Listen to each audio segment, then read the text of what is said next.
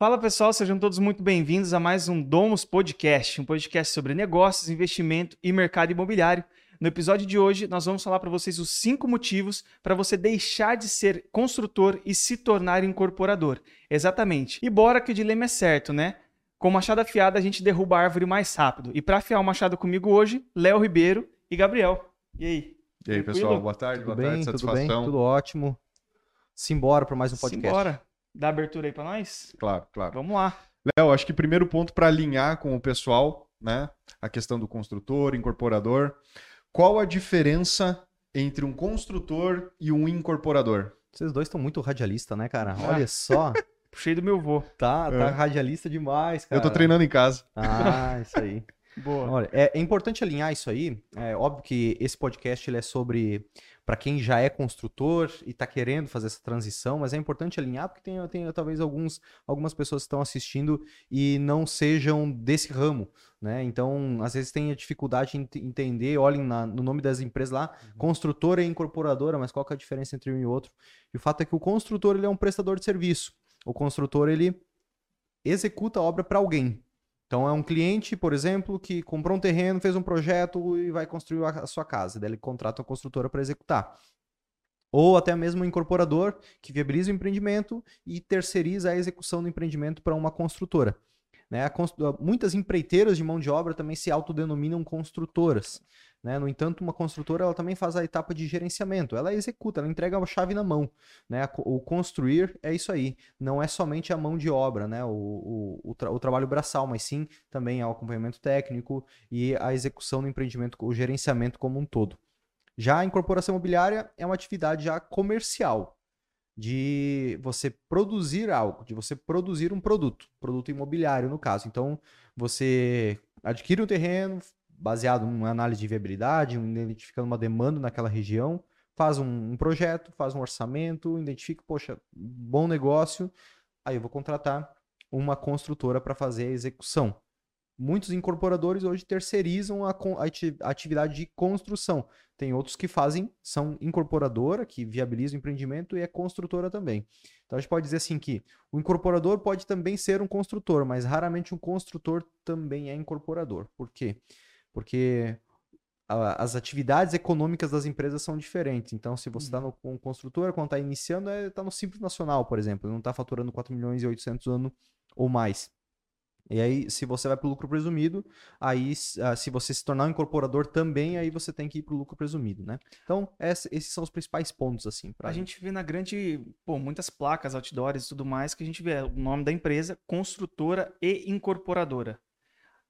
Pode acontecer dessa empresa na parte contábil ali mesmo ser realmente é, tá no, é, com KNAI de incorporador ou às vezes não, ou às vezes ele coloca ali e digamos fica só no fantasia. Não, não, tem que tem que estar na atividade econômica da, da empresa, né? Tanto a constru... se está escrito isso no, na, no nome fantasia ali, né, ap- aparecendo, tem que estar na atividade econômica também, construção, incorporação, e tem que ter mais alguns mais algumas atividades, que é que é, constru... é, compra e venda de imóveis próprios, por exemplo, e assim por diante. Então, essas são as atividades é, necessárias para que, que uma, uma empresa possa produzir imóveis. Ela, não- ela, como construtora, ela não pode vender um imóvel que ela constrói.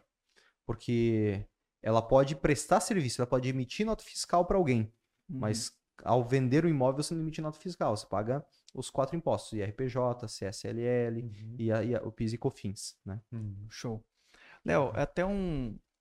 Não sei se é um paradigma de mercado, mas são métricas que a gente consegue buscar. Se qualquer um lançar no Google e começar a pesquisar a vida útil de uma construtora hoje no mercado, eles têm em média cinco anos de, de vida. Né? O porquê que as construtoras têm essa vida tão curta, esse tempo de vida tão curto? Olha, é uma atividade desafiadora, no mínimo, né? Nós vamos aprofundar um pouco mais sobre cada um dos desafios de quem está na atividade de construção, eh, seja global, seja por gerenciamento de obra, mas é uma atividade que ou às vezes funciona como transição também. Porque vamos pensar assim, o cara começa como um empreiteiro de mão de obra. Aí ele se Uhum. estrutura, além da mão de obra, ele começa a fazer o gerenciamento. Então ele se torna uma construtora. Além de prestar o serviço de construção, agora ele, poxa, mas cara que está me contratando ganha mais do que eu. E assim por diante, né? Então, sempre, sempre olhando para o próximo degrau, né? Existe o próximo degrau ali. Então, você vê sempre uma escala do, de várias empresas que eram empreiteira de mão de obra. Aqui em Balneário Camboriú tem, tem várias dessas, que eram empreiteira grande de mão de obra, aí começou a fazer algumas construções para algumas incorporadoras, aí começou a administrar os, os próprios empreendimentos e depois migrou de fato para incorporação. Então, a construção, ela, em grande parte, é pela transição, o cara vê que a grama do vizinho realmente é mais verde e ele vai para aquele, aquele lado. Ou também porque é uma atividade com pouco preparo, pouca estrutura, né? Ah, são, não são tão profissionais as empresas que estão. Estão se profissionalizando agora, mas era muito uma atividade muito informal de construção, e aí qualquer eventualidade trabalhista ou, ou algum acidente de trabalho pode impactar financeiramente muito essa empresa. Muitos faziam o orçamento de uma forma muito defasada, assim, é, por metro quadrado, estimando, e nos últimos anos nós tivemos uma mudança repentina de, de, de valores. Então, se não tem gordura para poder absorver essas movimentações no mercado, essa pessoa acaba falindo e encerrando a empresa, né? Talvez seja esse um dos motivos de uma vida útil rápida da, da construtora. Acho que tem também a questão de gestão, né, cara? É, porque são muitas frentes ali. Não só a questão, pô, a gente tem ali mão de obra, rotatividade de mão de obra, é, equipamentos, ferramentas que essa construtora tem que ter e tem que cuidar, né? Tem que ter manutenção disso tudo. Então acaba que são tantos insumos e tantas manutenções que a pessoa não consegue ter o certo controle de gastos desse, de todo esse material e acaba que no montante né, no valor total, no montante, de acordo, com a, de acordo com os empreendimentos que ela vai fazendo, acaba que se torna é, um custo muitas das vezes não calculado, mas que só vai sugando o que seria o lucro dele ali, sim, né? Sim, sim, é, é, um, é um investimento muito alto, né, para estruturar uma construtora em termos de máquinas, de equipamentos.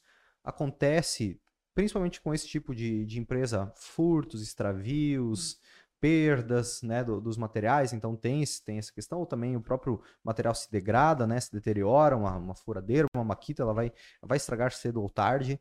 Então tem essas questões de manutenção. É a, a gestão de uma equipe de obra né, no, no dia a dia de, de, de funcionários mesmo, por serem com uma, um grau de escolaridade muito baixo, às vezes uhum. até é, reincidentes de crime e tudo, que, que é, afinal, a construção civil ela é um, é um, tem um, uma prestação de serviço social, né? Porque ela consegue incluir novamente essas pessoas num, num trabalho, né? E muitas vão super bem, mas tem outras que ainda não estão 100% reabilitadas. Então, é um desgaste, né? De nem sempre ter os funcionários como era para se ter, não tem aquela, aquela responsabilidade tão grande, né? Uh, tem sempre um, uma vai, vai tentar fazer o mínimo possível, né? O tipo de, de equipe que às vezes não trabalha por performance, trabalha por, pelo tempo e aí acaba fazendo o mínimo que pode. Então, tudo isso vai impactando e eu vejo, talvez seja o principal ponto pelo qual assim eu não, eu, eu não gosto né, dessa atividade. É, óbvio que se a gente precisar fazer, a gente vai fazer, mas não é uma atividade que eu escolheria para minha vida, né? Em virtude de ter vivenciado internamente por muito tempo essa parte, essa atividade de construção, né, de prestação de serviço e tudo, que é muita, muita, muita, muita demanda para ser resolvida todos os dias. Sim. Muito micro tarefas para serem resolvidas. Claro, dá para estruturar um time, mas aí vai onerando vai, vai aumentando o, o custo da gestão dessa construtora uhum. e, e, em grande parte dos casos você não consegue repassar para o cliente porque ele não vê o valor de uma gestão mais eficiente, sendo que o, o seu Zé, lá de chinelo, ele faz a casa do cara. Sim. Né? E é ele, o filho dele, mais o, mais o namorado da filha, que tocam a casa inteira. Então, é, fica uma concorrência muito discrepante entre um profissional e uma, e uma pessoa amadora, ou às vezes amadora no ponto no sentido de não ter estruturado a empresa, mas de ser antiga fazendo dessa forma, né? Então, para você diminuir as micro tarefas do seu dia, o volume de micro tarefas caindo sobre você como construtor, você tem que estruturar um time. Para você estruturar um time, isso onera teu, o teu caixa mensal, né? Teu, o, o valor que você, que você vai desembolsar todo mês para manter a máquina rodando. E aí você tem que, de, de certa forma, uh, de uma forma ou de outra, repassar isso para o cliente. Se você não conseguir passar, quem vai absorver essa, diminuir a margem de lucro vai ser o próprio construtor. Então, é realmente uma, uma, um, um, um, ambiente bem difícil de a pessoa, de o empreendedor, ele uhum. prosperar e ser é, consistente em vários anos. Tanto que a gente não vê construtoras, como você mesmo disse, por muito tempo no mercado. Né? É as de sempre, né? É as mesmas. É as assim, mesmas pessoas. Aqui tá há 30 anos. Sim. Aí, beleza.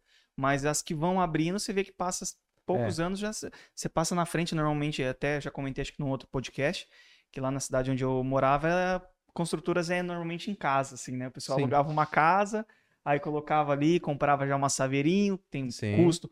Ó, você já coloca o custo do aluguel da casa. No caso Sim. do incorporador já não teria, né? Sim. Pelo menos não dependendo do, do tamanho da incorporadora. É. Aí você coloca todo esse custo corporativo. E você passa lá depois, eu passava depois e já não encontrava mais a, Sim. aquela construtora ali, né? É. Então já saía do mercado. Os primeiros sabe? anos é desafiador para todo mundo, né? Para qualquer ramo, na verdade. É, só que para quem tem uma margem de lucro menor, aí é ainda mais difícil como uma construtora. Né? Às vezes no começo, para o cara conseguir, aí, aí tem um grande ponto, uma concorrência muito grande. Né? Talvez seja um dos pontos que a gente vai abordar com mais, com mais profundidade depois. depois Mas é, por no, no início, para a pessoa entrar no mercado, ela tem que fazer preço. Para ela poder criar portfólio, para que ela possa é, ter ser um. Competitivo ser e... competitivo, né? Poxa, tenho. Tem a, empresa que está 15 anos estabelecida aqui e tem o Léo lá, o Zé Orelha, né? Que, tava, que começou que isso aconteceu comigo, exatamente isso aí. Eu fui fazer uma reforminha nos meus primeiros meses de como, como engenheiro, né? E aí tava montando uma equipezinha aí de, de mão de obra. E, nossa, assim, mas eu passei vergonha nesse, nesse orçamento, porque eu realmente não tinha noção das coisas, assim. Então, é, esse ponto de corte no começo é bem desafiador, né? E principalmente no mercado com uma concorrência muito grande, né? Não, o fato é, até puxando um gancho aqui do que você tinha falado ainda no começo, que a pessoa sempre almeja, ela sempre quer enxergar ali, ela sente que tem um próximo nível, conforme ela vai avançando. Então você falou que, pô, ela, às vezes o cara é empreiteiro, de empreiteiro ele passa para uma construtora pequena, aumenta um pouco a construtora, e ele vê que a maior fatia ainda acaba que não fica com ele, tá com o incorporador muitas das vezes. Ele se torna, se torna um incorporador. Só que nós temos hoje cases de sucesso no mercado de construtoras e incorporadoras grandes que são, né, é, é, muito fortes no mercado. Qual que é o, o nível, qual que é o, o, timing ali que ele fala assim, não, digamos que ele passou por tudo isso, empreiteiro, construtor, incorporador. Sim. Qual que é o timing que ele olha assim, ele fala, pô, não, beleza, agora faz sentido eu me tornar construtor de novo. Por exemplo, é o que a gente vê aqui, casos como a RV, Embraed, FG. Sim. quando que será que foi o, o time assim que falou, não, agora eu preciso dessa estrutura própria porque eu já estou muito grande, já estou faturando, sei lá, 50 milhões para mais. Sim. É nesse é, é, é, é mediante faturamento? É, o que a gente tem visto em grande parte do mercado, vamos dizer assim, o, o caminho mais assertivo entre controlar todo o processo, desde a incorpora, da viabilização da, da concepção até a, a, entrega do imóvel, a construção e entrega, do que em relação ao outro lado da, da moeda, terceirizar tudo, delegar tudo e perder a, a mão né, da, da, do controle da, da gestão da qualidade. O que grande parte das, dessas empresas que estão aqui atrás de nós estão fazendo é ter a etapa de incorporação, que é o core business delas. Grande parte dessas aí nasceram como incorporadoras, né? Estão até hoje como incorporadoras, mas são construtoras também. O que elas faziam até alguns anos atrás? Elas tinham toda a mão de obra interna que era delas. Era era servente, pedreiro, carpinteiro, armador, todo mundo era fichado na empresa ou na, na SPR específica de cada um dos empreendimentos. Uhum. Então, cada empreendimento tinha sua equipe e tinha aí a contratação e todo o RH e todo, né, vamos dizer assim, uma, uma, empre uma, micro, uma, uma empresa para cada empreendimento. Estrutura né? super uma pesada. Estrutura, né? Isso. Aí, o que eles começaram a identificar. Poxa, isso aqui a gente gasta muito tempo né, nessas rotinas administrativas que não, não nos trazem tanto retorno, assim, porque o grosso mesmo está na margem de lucro da incorporação, uhum. não ali na, na diminuição do custo entre terceirizar e contratar direto. Porque esse esforço às vezes não compensa para quem não é 100% focado nisso, né? Então o que elas têm feito? Elas têm estruturado um time interno em cada uma das obras, falando de, de multifamiliares, por exemplo, com mestre de obras, com equipe de limpeza, com algum, talvez, pedreiro para fazer alguns, alguns serviços, né? E, e também com uma, um time de engenharia para fazer a, a, o gerenciamento do empreendimento. E todas as etapas são terceirizadas para equipes específicas. Então, a estrutura pode ser que ela seja terceirizada por uma equipe de estrutura ou pode ser que seja utilizada, uh, uh, terceirizada por uma equipe de armador e uma equipe de carpintaria, por exemplo. Aí vai para a alvenaria. Uma equipe de pedreiro vai ser feito com, com os seus próprios serventes para fazer para fazer a execução do, do, da massa aí, subir, movimentar, entregar tijolos e assim por diante. E cada uma das etapas subsequentes também dessa forma. Então eles gerenciam, lá tem a equipe dele, mestre de obras dele, engenheiro dessa empresa, com expertise, seguindo o playbook né, que eles vão aperfeiçoando de um empreendimento para outro. E paralelo a isso, é, é, em contrapartida, eles têm uma equipes terceirizadas, que eles não assumem o risco interno de contratação, que seguem esses líderes dentro da empresa, né? Que são é, executados dessa forma aqui uhum. e não, não, não vem com vícios externos, né? Ou ao menos ali dentro segue desse caminho. Então, essa é a forma mais eficiente que tem se encontrado hoje para entre incorporação e manter a construção sob sua alçada, né? Na incorporadora. Show. Legal. Eu quero só trazer um ponto, Léo, que antes até você estava, a gente estava percorrendo, né? Do cara que teve primeiro uma empreiteira, depois se transformou na construtora, começou a olhar a incorporação. Mas eu queria é, abordar um ponto que é boa parte também dos nossos ouvintes, né? Que é o engenheiro civil que saiu da faculdade e iniciou a vida, só voltou a olhar mais para a construção. Sim. Com olhar de construção, vou virar um construtor, não um incorporador. Entende? Então o cara saiu da faculdade, por exemplo, com a tomada de consciência de prestar o serviço. Uhum. Por que, que a nossa tomada de consciência, por exemplo, para a incorporação para o engenheiro que hoje está com uma construtora e depois estar atuando na incorporadora, viver o mercado, que abriu os olhos, ouviu o próximo degrau que é a incorporação. Né? Se a gente tivesse essa consciência antes, uhum. todo porque todo o esforço que se tem e o desgaste que se tem na construção, né? uhum. ele pode ser mais bem rentabilizado na incorporação. Sim, sim. uma ótima pergunta. A gente vê muito isso, muito, muito isso aí. O, o... Porque nós, como engenheiros, né? É... Ah, inclusive hoje é dia do engenheiro, né? Parabéns ah, para é vocês. É meio, meio, meio, para, parabéns para você, metade, metade é uma um, palma para você. Dois terços. Dois terços, dois terços, dois terços de parabéns para você, engenheiro. É, parabéns, parabéns, gurizada. Parabéns aí, Gabriel. É, a engenharia, ela não nos forma para ser empreendedores, ela nos forma para ser um prestador de serviço no máximo, no máximo um prestador de serviço, mas geralmente um funcionário de uma grande empresa, de uma grande construtora, de uma empreiteira. Porque afinal, a faculdade ela foi criada, ela foi desenvolvida, o molde dela foi para para criar mão de obra qualificada para o mercado. Então a faculdade ela não foi produzida para formar empreendedores, empresários ou para saber como vender, como apresentar uma proposta, um orçamento. Não, nada é ensinado disso aí. Até porque quem está lá ensinando na faculdade geralmente não, não tem vive. esse conhecimento né, para poder ensinar. Então, poxa, como seria interessante trazer algo nesse, nesse sentido dentro da, da engenharia civil? Porque engenharia civil é, é muito sobre cálculo, sobre alguma coisa de execução e tem uma, uma, um conhecimento superficial de todas as outras atividades que o engenheiro civil pode fazer, asfalto, ponte, é, é, estradas, pontes, é, hidrelétricas, alguma coisa nesse sentido também. Então, o que, o que a gente vê é que o engenheiro, quando ele sai da faculdade, a única coisa que ele consegue vislumbrar é exercer o que ele, que ele, que ele aprendeu, que é construir. Então, se ele for um pouquinho mais é, para frente, ele vai falar: caramba, mas eu posso, além além de ser o, o, engenheiro da construtora, eu posso ter uma construtora. E qual que é o caminho mais rápido para que isso aconteça? Através de mão de obra.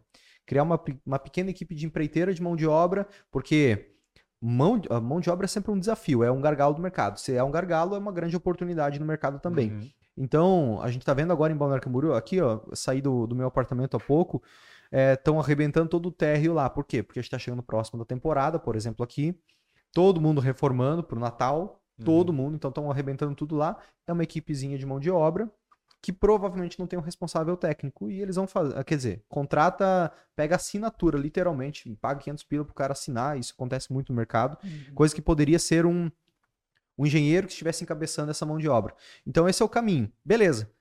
Formei minha equipe e aí começa a ganhar um dinheirinho, começa a girar, só que aí ele entra num limbo de tanto serviço, de tanto uh, incêndio para pagar, que ele simplesmente não pode parar às três da tarde, não, das três da tarde até às seis, sete da noite, agora eu vou prospectar um negócio, eu vou viabilizar um empreendimento, eu vou entender esse negócio de incorporação, não. Então, acho que mais próximo da incorporação, Gabriel, tá o corredor de imóveis É, né? do que o engenheiro. Muito mais, sabe? E é uma percepção que as pessoas não têm. Geralmente o pessoal vê que, a, que, o, que o engenheiro tem, tem predisposição para ser incorporador, e o fato. E claro, ele tem um conhecimento, tem uma, uma, uma clareza de processo, né, de obra mesmo, mas o tino comercial é mais importante na incorporação do que a, o conhecimento técnico de execução. Que é quem de fato agrega valor para a construção, né? É o incorporador, é quando você cria o empreendimento imobiliário, aquele Sim. processo todo, né? Agregar valor, dar valor para a construção, Sim. né? A gente fica limitado ao nível de consciência da construção em si, né? Sim. E aí prestar o serviço, que nem tá falando, né? Pô, o cara fica uma, um- chega um momento que o cara fica atolado. Claro, porque quanto mais o cara precisa faturar, é mais serviço que ele precisa pegar, Sim. né? Mais cliente que ele precisa ter. É. Aí chega uma hora que estoura. né? É, e, e eu, vi, eu vivenciei isso muito de perto, né? Então, é, engenheiro que se formou, começou a estruturar um time, fez um monte de casas, um monte de prédio, mas sempre prestando serviço. E assim, e, e eu sempre ficava. Às vezes cheguei até a fazer perguntas assim, perguntas, vamos dizer que não deveria ter sido feita. Tipo assim, como que você não ganhou dinheiro em todos esses tantos anos Uhum. de profissão? né, como, como engenheiro, como construtor, como que você não, não acumulou riqueza nesse período todo? Porque, cara, é, é tanto apagar incêndio todo dia, tanto apagar incêndio que parece que tá indo pra frente, mas não tá, tá, tá, tá virando um colecionador de obras, né? Faz, faz, faz, faz, faz, aí sobra algum pepininho, tem alguma, né, dá algum problema ali, quebra alguma coisa, erra no orçamento e vai ficando lateralizando na vida, assim, sabe?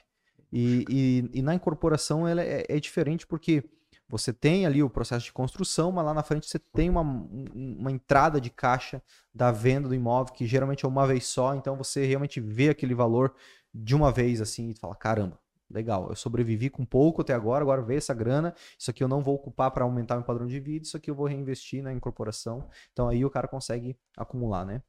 Legal Isso aí. E fato é que além de todo esse pepino, né? Tanto da construtora quanto do engenheiro, se ele resolve ir por essa linha, ainda tem o cliente, né? Ainda tem um cliente ligando é, meia-noite, 11 horas, ou então daqui a pouco você chega na obra, tá de um jeito, ele fala não quero assim, quero de outro jeito. Sim. Você coloca um revestimento, manda trocar e coloca outro, né? Como é que foi a tua experiência? Chegou a ter algumas experiências assim já com o Sim. cliente? É, eu já tive experiência até na própria incorporação. A gente encerrou agora uma casa com a, com a através da incorporadora que nós tivemos algumas alterações durante o caminho que impactaram bastante nosso cronograma, nosso prazo de entrega, tudo. E que algumas, e daqui por absorver algumas mudanças do cliente, mesmo cobrando por isso aí, acaba d- gerando algum retrabalho, alguma coisa que não aconteceria se tivesse mantido o nosso, o nosso padrão de construção, o nosso memorial de, de execução. Então tudo isso impactou. Mas beleza. É, ao menos eu tive uma margem de lucro maior do que eu teria se, se eu tivesse feito o gerenciamento, por exemplo, dessa construção. Então tá tudo certo, tava, valeu a pena. Agora, é interessante que esse que nesse período, e inclusive a gente está finalizando, não, a gente vai ainda levar mais alguns meses para finalizar essa obra ali. É interessante que esse esse ponto de muita interferência do cliente talvez seja um dos principais fatores que faz com que, que a, a construção ela se torne desafiadora, né? Porque na, na incorporação você não tem essa, esse relacionamento com o cliente no tete a tete toda hora, toda hora, toda hora, né? Você tem é, isso talvez depois que o imóvel estiver pronto. O cliente, no caso, é você, né? Na- nessa incorporação. Então, a casa nossa, do- lá no que a gente está finalizando agora, a Arezo, ela está sendo finalizada pelas nossas tomadas de decisões, mudanças nossas, algumas, algumas alterações ao longo, ao longo do caminho. mas somos nós quem tomamos essa decisão. E geralmente são decisões técnicas, decisões racionais, decisões sem o emotivo junto, entendeu? Uhum. Agora o, o cliente, poxa, ele viajou, ele, ele viajou para algum lugar, ele olha que porcelanato lindo, vou fazer lá na minha casa. Olha que ele, ele vai olhando coisa na internet e na segunda-feira ele tem novas ideias e vai, vai alterando. E se o construtor ele não tiver bem estruturado esse, esse, esses retrabalhos, como que vai ser cobrado esse, esse atraso, essa mudança e tudo, ele vai absorver isso aí e não sai mais da obra. Tem essa, essa questão da cobrança é muito, muito interessante. Passei por um caso em específico, estava é, fazendo a obra de um cliente, uh, o condomínio ele é numa baixada, né? Tem o, o terreno, ele é lá embaixo. Então, pô, já estava numa, já estava lá no, na, no, pé do morro lá do condomínio. É, toda a parte de água, de escoamento de água daquele, daquele, daquela quadra, vamos dizer assim, do condomínio. Então, corria praticamente tudo para aquele lote. E o arquiteto ainda teve a grande, genial ideia de ainda fazer a casa num nível mais baixo ainda. De uhum. afundar ainda a casa. Ao invés de elevar o nível dela, ele ainda afundou. Aconteceu que quando afundou, é, eu peguei a obra praticamente na metade, já estava toda a parte estrutural toda feita. Embaixo daquele, daquele lote, uma vertente. Então, qualquer buraco que a gente abria ali na parte externa para fazer drenagem e tudo mais, cara, é água para tudo que é lado. Já subia água. Eu falei, putz, a vida, beleza. Aí fomos solucionar o problema, a gente resolveu fazer uma captação embaixo da casa, uma cisterna mesmo, né? E pegar essa água, capitalizar ela toda, centralizar ela numa, numa, numa central e jogar ela para a rede, né? Porque como era uma vertente, ela tinha que correr, não podia ficar parada ali. Então a gente tinha que colocar essa água para correr na rede de volta. Beleza. Fizemos todos a, toda a estrutura, cara, tivemos que realmente cavar embaixo, sem máquina, nada, foi a peãozada foi lá e na pá mesmo, tatuzão uhum. e foi cavando, montamos a estrutura de bloco, enfim, fizemos toda a estrutura e jogamos água para a rede. Até aí, ok. Só que lembrando que é uma obra para cliente. Então, beleza, show de bola, estava funcionando, mandamos a água embora. Aí o que que acontece? Isso já, já foi um custo aí, né? Uhum. Aí, beleza. Montamos, aí um dia à noite, não lembro se era numa sexta-feira, num sábado, o cliente estava na obra lá, é, à noite, tranquilo. Chegou, tocou o telefone, era, pô, 11 e pouco da noite, e falando só, Matheus, eu não, não vou dar conta, cara. Não vou dar conta porque eu tô aqui no meu quarto agora, não tinha nada ainda na casa, tava colocando piso. Eu tô aqui no meu quarto e tem um puta de um barulho de bomba aqui, né? A bomba fica trepidando aqui e não tem como, como é que eu vou dormir com esse barulho aqui? Aí eu falei, putz, olha aí.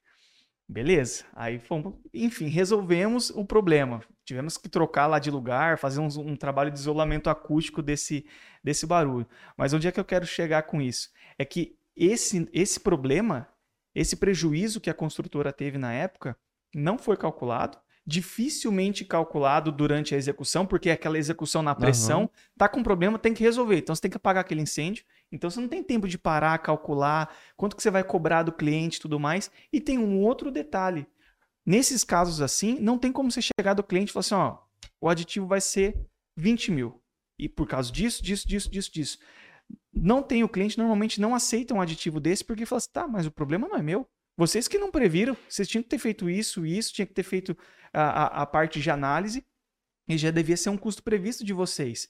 Aí você vai falar assim: ah, mas a casa está afundada, a casa não devia ser afundada assim. Quem afundou a casa foi o arquiteto. E normalmente, nesses casos, a construtora não tem como bater de frente com o arquiteto. Porque senão o arquiteto não entrega mais obra para a construtora. Então uhum. você bate de frente, você não tem ponto onde sair. Quem tem que absorver? A construtora. Uhum. Então a construtora vai lá e toma, toma a cenoura atrás, entendeu? Sim. Aí acaba tendo esse prejuízo. Coisa que, se a pessoa já está na incorporação, já não tem isso, porque a tomada de decisão parte do incorporador. Uhum. É uma liberdade que você não tem, né? Por Exato. exemplo, é uma, um projeto do arquiteto linkado à vontade do cliente. Por que baixar mais a casa e assim por diante? Vontade do cliente que você não consegue ter essa liberdade para talvez executar esse projeto da maneira que você, incorporador, mas uhum. teria vontade, né? E talvez já prevê e se safar dessas situações, né? Sim. É uma situação bem pontual e bem, bem crítica, assim, questão de financeira, assim, sabe? É. Como incorporador, a gente tem uma menor concorrência quando comparado às construtoras, né? Ser uma construtora? Sim. É, só para contextualizar aí, né? Nosso, nosso assunto de hoje é são cinco motivos para você se tornar construtor, é, você, você se tornar um incorporador sendo construtor, né? Ou migrando. E um dos motivos é uma menor concorrência. né? Você encontra bastante concorrentes na construção, porque é onde é uma prestação de serviço, você vai ganhar para você executar, então você não, não, coloca muito dinheiro na frente, então o ponto de corte já é menor, você consegue é, clientes a rodo, que sempre tem gente querendo construir e mão de obra é sempre um desafio, então consegue entrar com mais facilidade. Se consegue entrar com mais facilidade, tem mais gente fazendo. Uhum. Tem uma galera aí trabalhando na, nessa linha, né? Já na incorporação, ah, tem bastante incorporador? Tem, mas tem mais demanda do que oferta. É só ir buscando os pontos, né? Não é em todo lugar, não é só construir qualquer coisa em qualquer lugar que vai dar certo. Mas tem menos incorporadores do que construtores, com certeza. Tem menos gente é, tomando risco, é, viabilizando empreendimento, do que somente querendo executar e receber no final do mês. E com isso, onde tem menos concorrência, você consegue a ocupar um espaço maior. Né? Talvez se eu tivesse é, focado na construção, eu estava aí tá agora muito louco aí querendo reformar os apartamentos em Balneário Camboriú, que é coisa que, que muita construtora faz, ou, ou, ou também executar, prestar o serviço de gerenciamento, né, que também é um, é um nicho bem interessante. E não estou dizendo aqui que não tem alguns desses que ganha-se dinheiro. Ganha-se dinheiro, bem gerido, ganha dinheiro. No entanto, são poucos que fazem isso e não se compara à incorporação, não se compara com a margem de lucro, com, com o ganho que vai ter, com o que vai ter na incorporação. Né? Então, não vale a pena você ficar nesse, mara, nesse nessa linha, nesse, nessa base do triângulo ali, né? É onde está todo mundo fazendo a mesma coisa, construindo e tal, somente muda o CNPJ, o endereço, mas os problemas geralmente são os mesmos, né? E, e, vale a pena você se posicionar na incorporação, que é onde você vai ter mais autonomia, mais liberdade, assim por diante. Show. O segundo ponto, Léo, é margem de lucro maior. Como é que é? A margem de lucro maior para o incorporador. É, a margem é. de lucro é, é, um, é um ponto interessante também para ser abordado aqui como um dos, dos motivos, porque você, na construção, você vai estar prestando um serviço de para um cliente. Então você vai estar tá cobrando ou pelo gerenciamento da mão de obra, ou você vai estar tá cobrando, vamos dizer assim, gasta 100 mil reais, você vai, você vai querer ter uma margem aí de, de, de lucro líquido de, de 30%, que seria o ideal. Uhum. Mas não tem, não tem, no final das contas não tem. Por quê? Porque tem muito retrabalho, tem muita perda. O que acontece muito em obra, em termos de construtor, é que é, como a equipe está lá e ela não tem, às vezes, a, a, o cuidado, acaba batendo uma coisa, quebrando outra coisa, fazendo errado alguma coisa e eles têm que assumir esse custo porque eles estão construindo. A construtora também, a execução, a empreiteira, a, a na verdade, quem está executando tem a, tem a responsabilidade técnica também, então vai ter algum reparo para ser feito, acaba desidratando sua margem de lucro. Em virtude da concorrência que a gente falou antes, né, tá todo mundo ali tentando conseguir manter toda a equipe que contratou com ocupada, então acaba pegando um, um serviço só para manter o pessoal ocupado e não tem um giro satisfatório ali, um lucro, né, na, naquele empreendimento e acaba acaba não não evoluindo, não tendo recursos para poder escalar, né?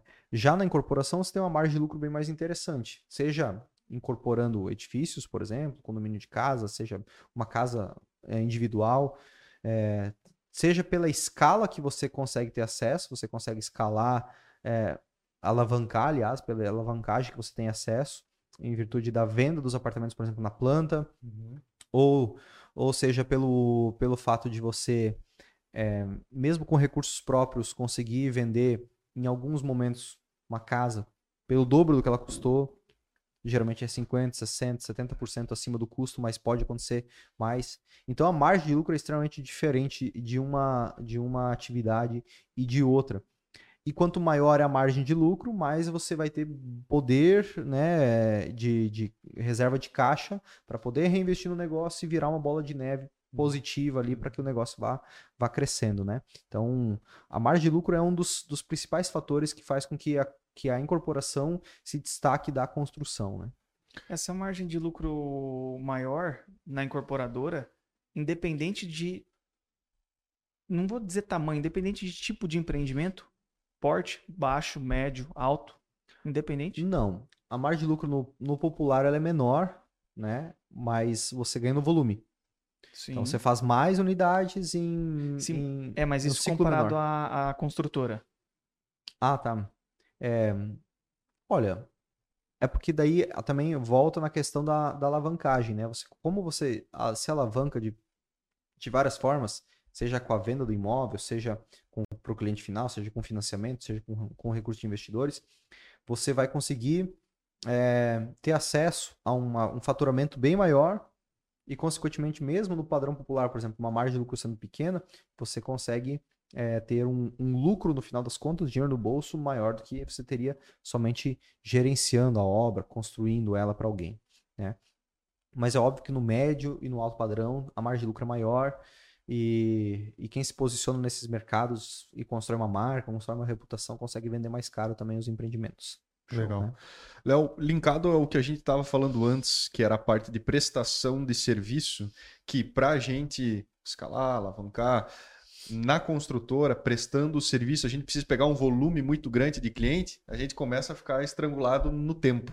Né? Sim. Coisa que a incorporação nos proporciona muito mais, uma liberdade de tempo. Sim. exatamente por a gente estar tá trabalhando muito com o valor de um, de um imóvel, com um bem, né? E assim por diante. Sim.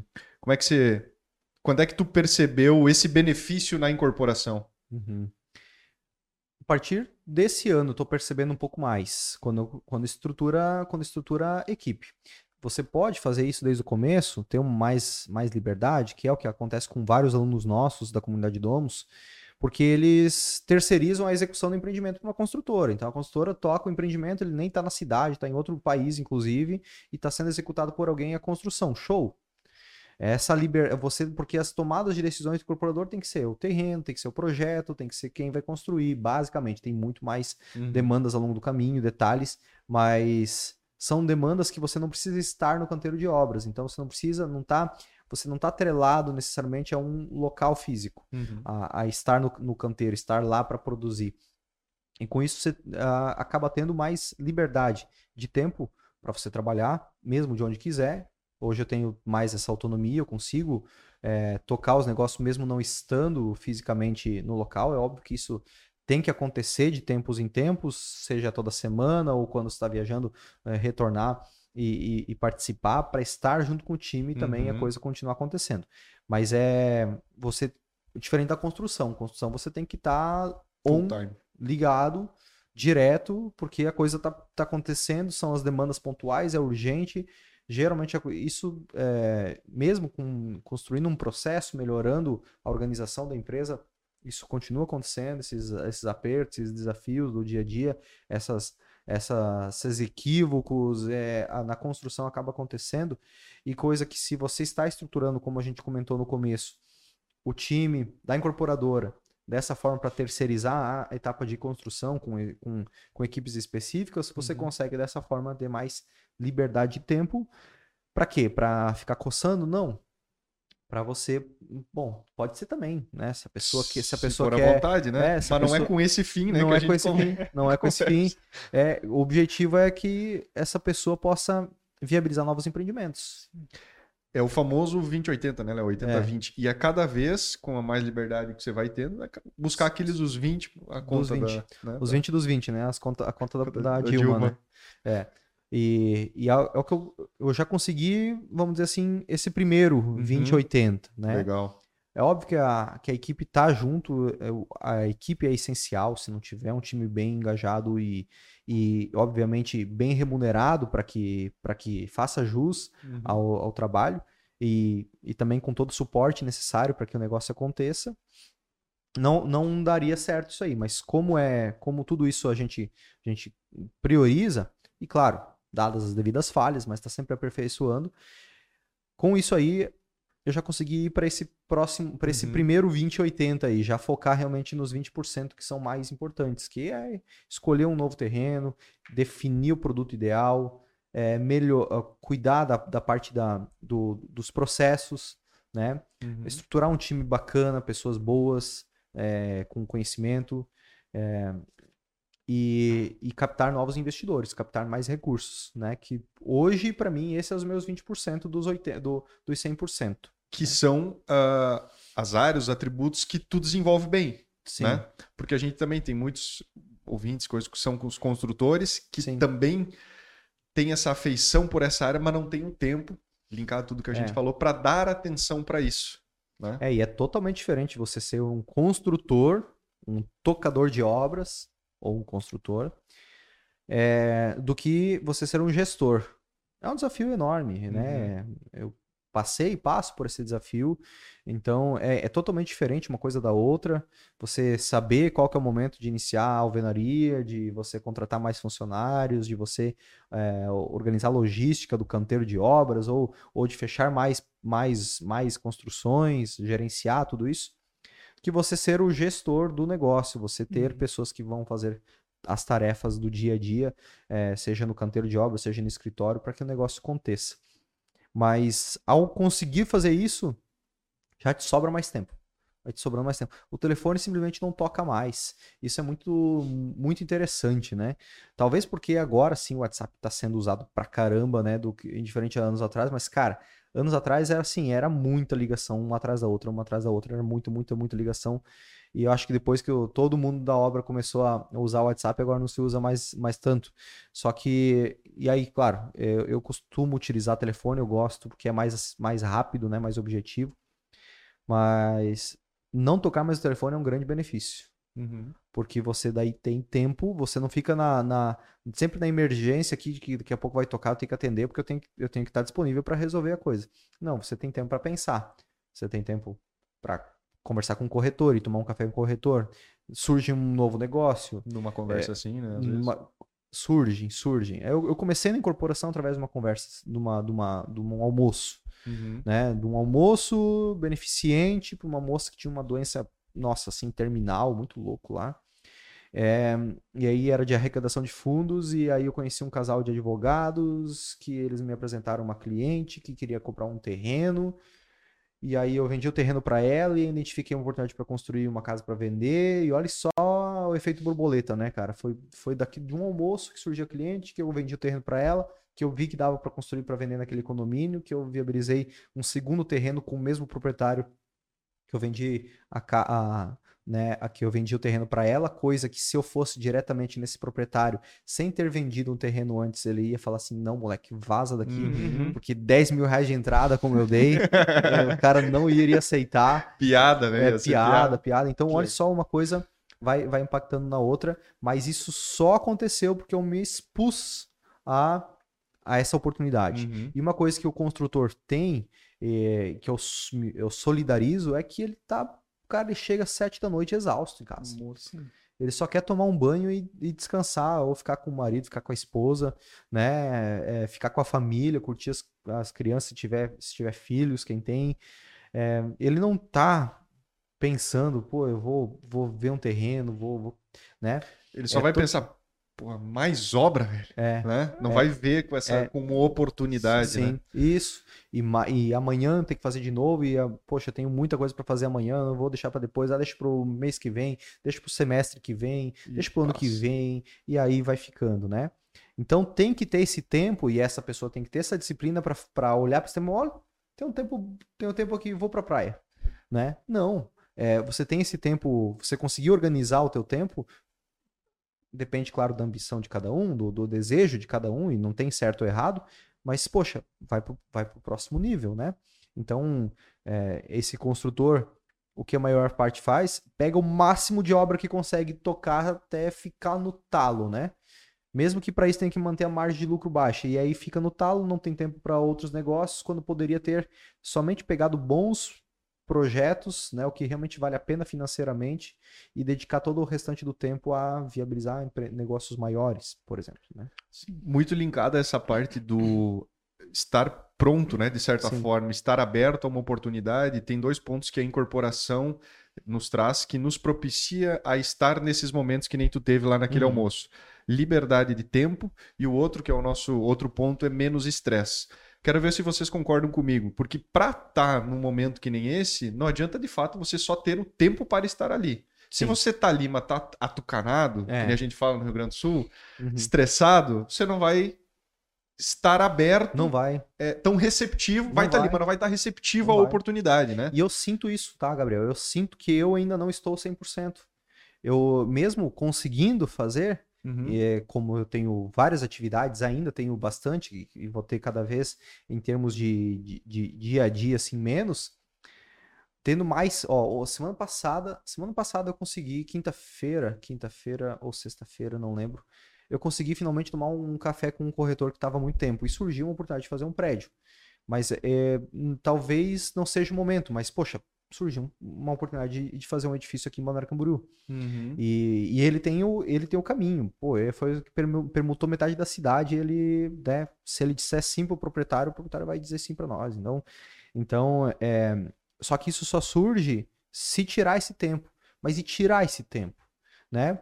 Porque mesmo na incorporação também tem bastante atividades para serem, tem muitas tomadas de decisões, a gente está uhum. numa busca constante de melhoria de processo e tudo né? E, a, e, na busca da melhoria do processo, apagando incêndio dos processos que não tinham sido feitos anteriormente. Então, é um momento de transição bem desafiador. Depois que tiver o processo rodando, é uma maravilha, uhum. né? Mas daí a gente vai sempre para o próximo nível e vai, vai ter novos desafios novamente. Então, é, não adianta, não basta ter só o tempo, é, que agora um pouco mais de tempo eu tenho, por exemplo. Mas se tu tá tucanado, como você disse, tá, tá um pouco... Você tem que, tem que desenvolver a ginga de estar ali, de, de ter, de ter a, a comunicação clara, de, de saber se portar numa uhum. negociação, porque a gente está construtor ou mesmo quem vende obra está muito acostumado a resolver problemas. É. é. uma, é uma conversa objetiva, é, um, é, é, às vezes uma conversa séria sem mostrar os dentes, uhum. né? Tem dificuldades em, em, em soltar uma piada às vezes. E num ambiente de negócios, como é um ambiente tenso, né, de fechar um negócio, é, precisa ter esse jogo de cintura. Uhum. Esse jogo de cintura, essa malemolência e fala um pouco do negócio e depois fala do time de futebol e aí dá risada e volta e aí uhum. vai e volta e mantém o negócio fluido, uma conversa, uma conversa legal. Pro construtor que tá tocando o dia a dia mesmo ali, muitos acham que até uma situação como essa é perda de tempo, né? Perda de tipo, tempo. Porque, pô, sim. cara, eu não tô sim. apagando um incêndio, tentando é. incêndio para apagar. Né? É, é. E aí demonstra o quanto a, a gestão ela não está sendo feita de forma eficiente, porque se ele está apagando o incêndio ainda, é sinal que ele não delegou para alguém, uhum. Às vezes melhor do que ele, uhum. como foi o meu caso, melhor do que eu, para fazer isso aí, para estar no dia a dia. Pessoa que, que, que, E aí, com isso, ele tem maior autonomia de tempo para poder cuidar do, do próximo nível do, do negócio dele ou fazer um orçamento bem feito numa próxima obra. Não tem, ah, aqui, ah, pô, é seis e meia da tarde, o cara me pediu o orçamento aí sete da noite porque você fechar essa obra, e então dá mais ou menos que, ah, quer saber, vai, vai esse Arredonda. valor aqui, e, e, vai, e aí não, não considerou um item, não considerou outro, e toma fumo numa obra por, um, por uma, uma necessidade de tomar decisão rápida, né? E, e acabar não olhando para todos os pontos, né? Ô, Léo, pro incorporador, que, pro construtor, que ele, pô, quer se tornar incorporador, quer realmente ter mais liberdade de tempo, menos estresse, que são dois pontos, né? Do, do, são dois motivos aqui do, do, nosso tema de hoje. É, muitos deles não têm o perfil comercial tem que desenvolver isso, Sim. né, uhum. do zero. O cara, você fala assim, ah, vou tomar um café com o corretor. Não é qualquer um que toma um café com o corretor. Não, não, não. não. Principalmente construtor. Sim. Às vezes o cara é mais de chão de obra, então ele está acostumado a falar mais com o mestre, com o pedreiro, é, é, com o servente. É. E é, é totalmente di... diferente. Exato. Então é difícil pô, você sentar aqui com o corretor, o corretor todo pá na, na beca, e o cara chega lá de butinona e tal. Como é que é, é essa transição para o corretor? O quanto que vale a pena ele se desenvolver a esse nível como incorporador? Ou o quanto que para ele, pô, beleza, sou construtor, quero me, me tornar incorporador. Pego aqui, gerencio uma equipe de engenharia, mas também trago uma pessoa comercial para o meu time. Sim.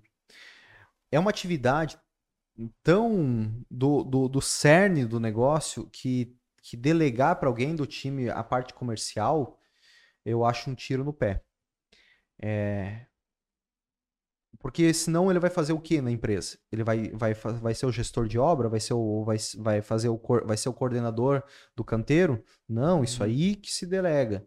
Mas a tomada de decisão de qual terreno vai adquirir, de quanto vai captar de recurso, de qual empreendimento vai fazer, de para quem vai vender, tem que ser do proprietário da empresa.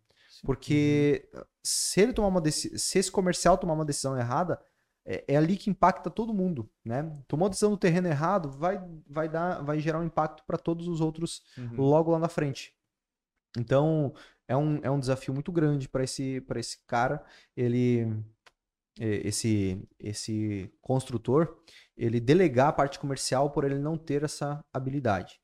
O caminho é desenvolver, não é de uma hora para outra. É um, é um caminho longo. Eu tive o benefício de, de ter começado a vender desde muito cedo, né? Desde criança, vendendo pêssego na escola. Depois eh, fui professor de informática, consertava computador, eh, ganhava, uma, ganhava uma nota, assim, a- arrumando computador. Nossa, ganhava muita grana mesmo. Muita grana pra época, né? Obviamente, pra moleque. E, e aprendi a vender, aprendi a, a tratar. a- será que eu vou até esse valor aqui? Será que eu. Né? Forço, não, vou mesmo. É, isso. Essa- essa- Depois fui pra corretagem. Na corretagem, eu lembro, várias vezes me veio esse, essa lembrança na, na mente aqui de um casal que eu recebi na imobiliária que eu, que eu trabalhava anos atrás. Esse casal, ele eh, estava negociando um apartamento na época de quase um milhão de reais. Hoje seria um apartamento de, sei lá, dois milhões, dois milhões e meio. Uhum. Talvez até mais. Assim, realmente é um apartamento muito bom. Talvez uns 3 milhões hoje o apartamento.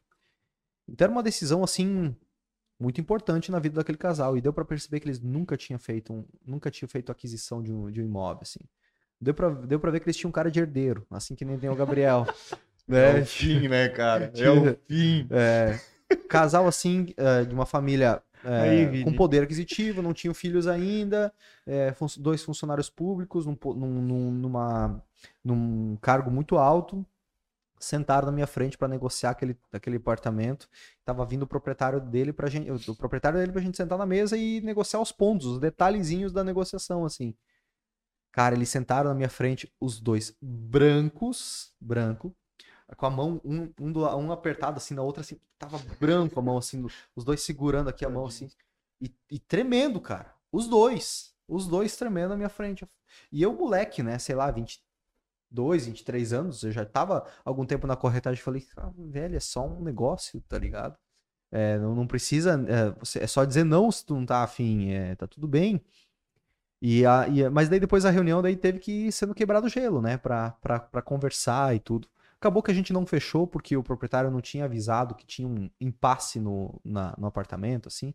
Ah, só tem um negocinho, Uhum. né? Daí, poxa, a gente não, não esperava aquilo, acabou não fechando, mas foi uma experiência muito interessante ver o que é a pessoa não ter a, a, a aptidão comercial, o quanto isso é um problema para quem quer ganhar dinheiro, para quem quer prosperar, para quem quer se tornar um incorporador ou mesmo um construtor de sucesso, né? Tem que saber vender, tem que, é, o comercial tem que ser esse cara. Uhum. É, não, não pode ser terceirizado. Se delega quando tá muito grande o negócio. É quando já tá eu- faturando Uhum. mais de 100 milhões, sei lá, 50 milhões, talvez mais. É, não, é que a gente fala de faturamento porque é muito claro a gente colocar uma linha de corte, né? Uhum. Mas, assim, quando tiver um volume de obras já considerável, ao ponto de, poxa, tem, tem demanda comercial todos os dias. Tem proposta vindo da, da casa, daquela casa de 300 metros, de 300 mil reais. Vai, vai, porque tem gente que faz, né? Alguns colegas nossos que fazem muito, um volume de obras muito grande, né? Uhum. A gente faz poucas, então, é, para mim é, é um tiro, dois tiros no ano e, e tá vendido. Então, Uhum. eu mesmo faço questão de atender, de, de, de estar à frente do comercial, né?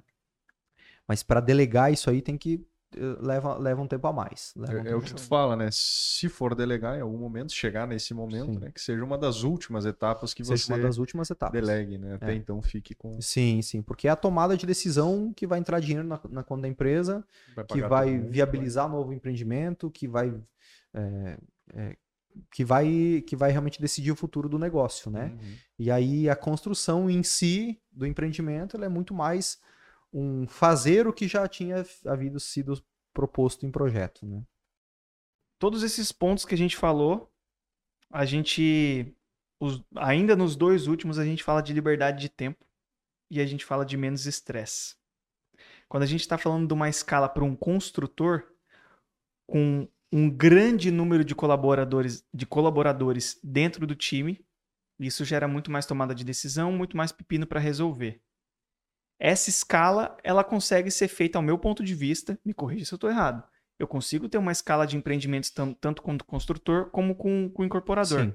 Qual a grande diferença dessa maior escala do incorporador pro construtor? É realmente nessa questão de time, organização? Quais são os pontos que você pode pontuar para comparar uma e outra? Sim. E o porquê que a escala via incorporadora se torna melhor?